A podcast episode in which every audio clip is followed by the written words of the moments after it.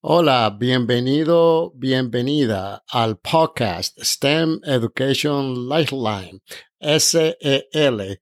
Yo soy el doctor Ralph Minaya. Yo soy el ingeniero Manuel Guerrero. Somos los anfitriones de este nuevo podcast.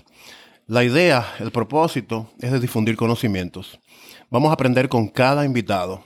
Y en ocasiones, Ralph y yo vamos a intercambiar y vamos a desglosar algunos temas. Nos comprometemos siempre a hacer una investigación exhaustiva. Vamos a generar preguntas y definitivamente vamos a darle participación a la audiencia. Lo principal es traer temas actualizados, temas informativos. Que la audiencia quede satisfecha. Vamos a asistir y ayudar a la comunidad. Nos referimos a educadores, a estudiantes y sus respectivas familias, el público en general.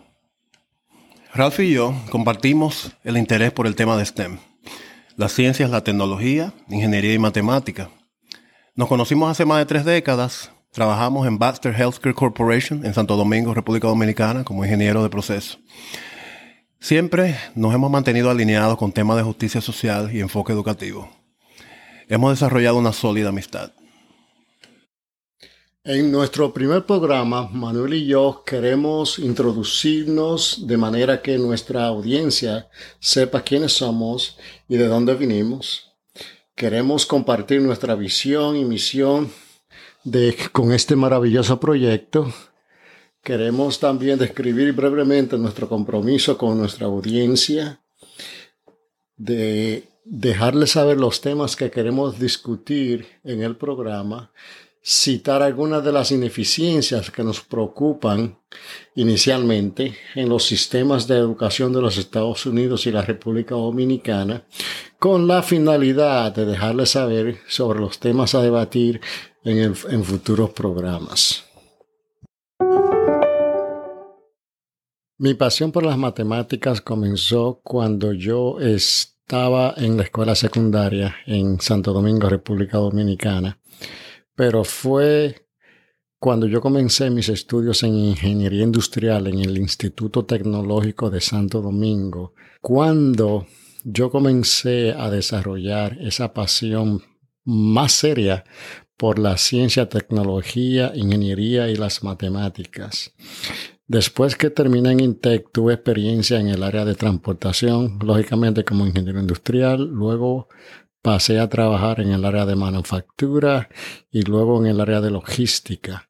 Pero en ese entonces la situación económica en República Dominicana se mostraba desafiante para un ingeniero joven como yo. Entonces decidí probar suerte y decidí emigrar a los Estados Unidos, específicamente en Nueva York.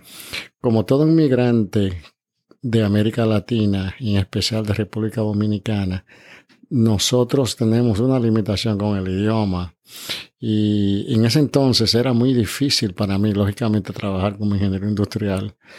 Eh, ese fue mi primer desafío, pero habían otros desafíos, por ejemplo, eh, salarios bajos y una que, y una que otro eh, acto de discriminación.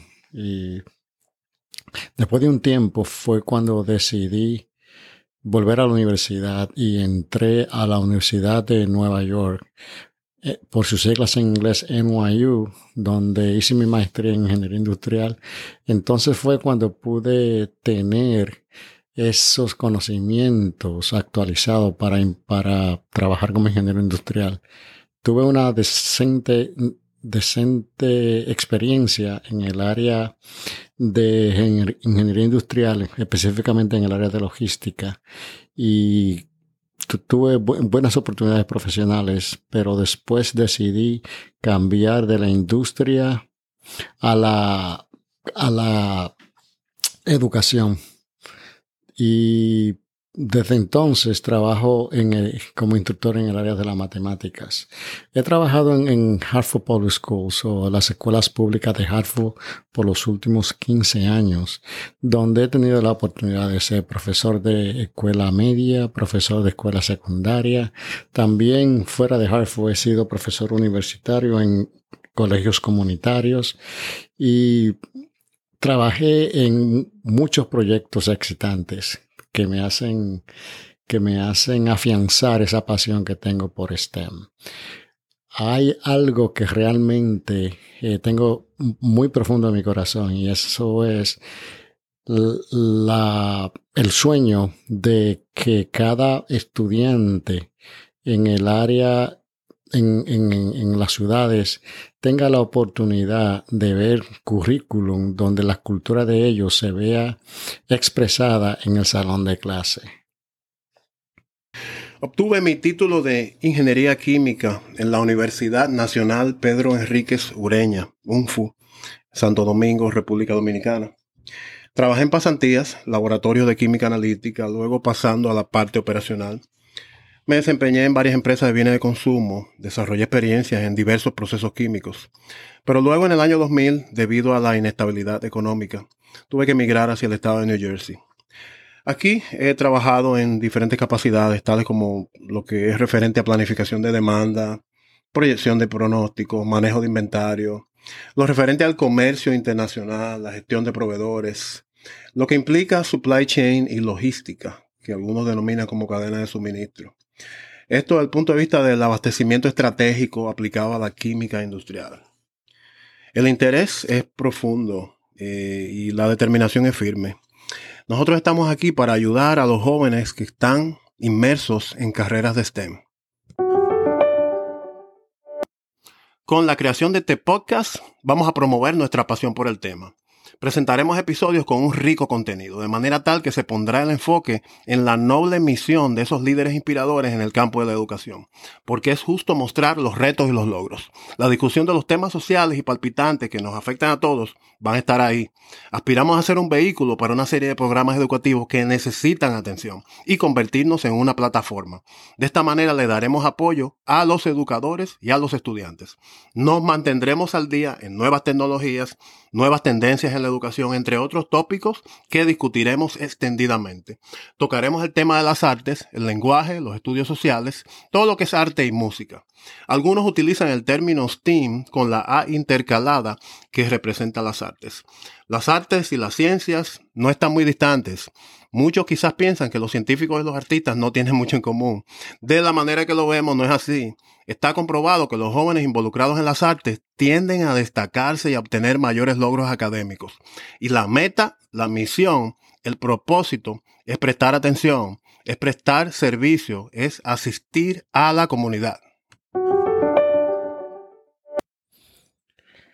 Nuestra visión es traer conocimientos e informaciones valiosas a nuestra audiencia de manera que pueda tomar decisiones sabias para resolver problemas sociales relacionados con la educación STEM, o sea, educación en ciencia, tecnología, ingeniería y matemáticas, así como ayudar a la inserción exitosa de profesionales en estas áreas. Nuestra misión es traer invitados calificados en STEM de manera que estos puedan exponer sus puntos de, de vistas a problemas que son acuciantes para el envolvimiento de estudiantes en educación STEM en, tanto en la escuela pública como a nivel superior.